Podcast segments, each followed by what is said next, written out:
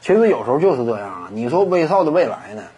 他为什么在前几年那那会儿那么执着于数据呢？哎，这就是差距。因为你真要凭历史地位的话，你拿威少和一些没有夺得过常规赛 MVP 的一些我们认知当中非常优秀的控卫，你比如说克里斯保罗。那么你说克里斯保罗和威少，他俩谁是一个更优秀的领袖呢？毫无疑问是克里斯保罗。谁率队的能力更强呢？毫无疑问也是克里斯保罗。但是呢，你要说对比威少和保罗他俩的历史地位的话，那么敢问现在的保罗拿什么跟威少比？比不了了。因为什么？因为威少他有场均三双连续三个赛季的数据，因为曾经因为这样一种场均三双的表现，他拿到过常规赛 MVP，这是最顶尖的球员荣誉了。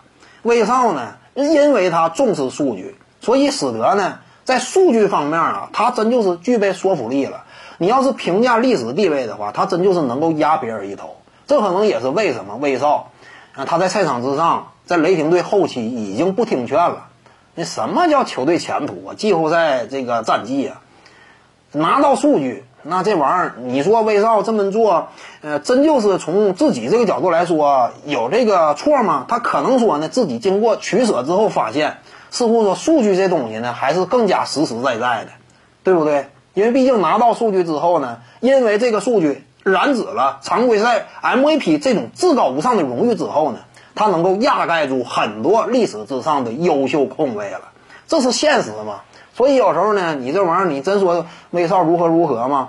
但是就事实来讲，他在历史地位这块儿，人家站的还是比较稳的，威少。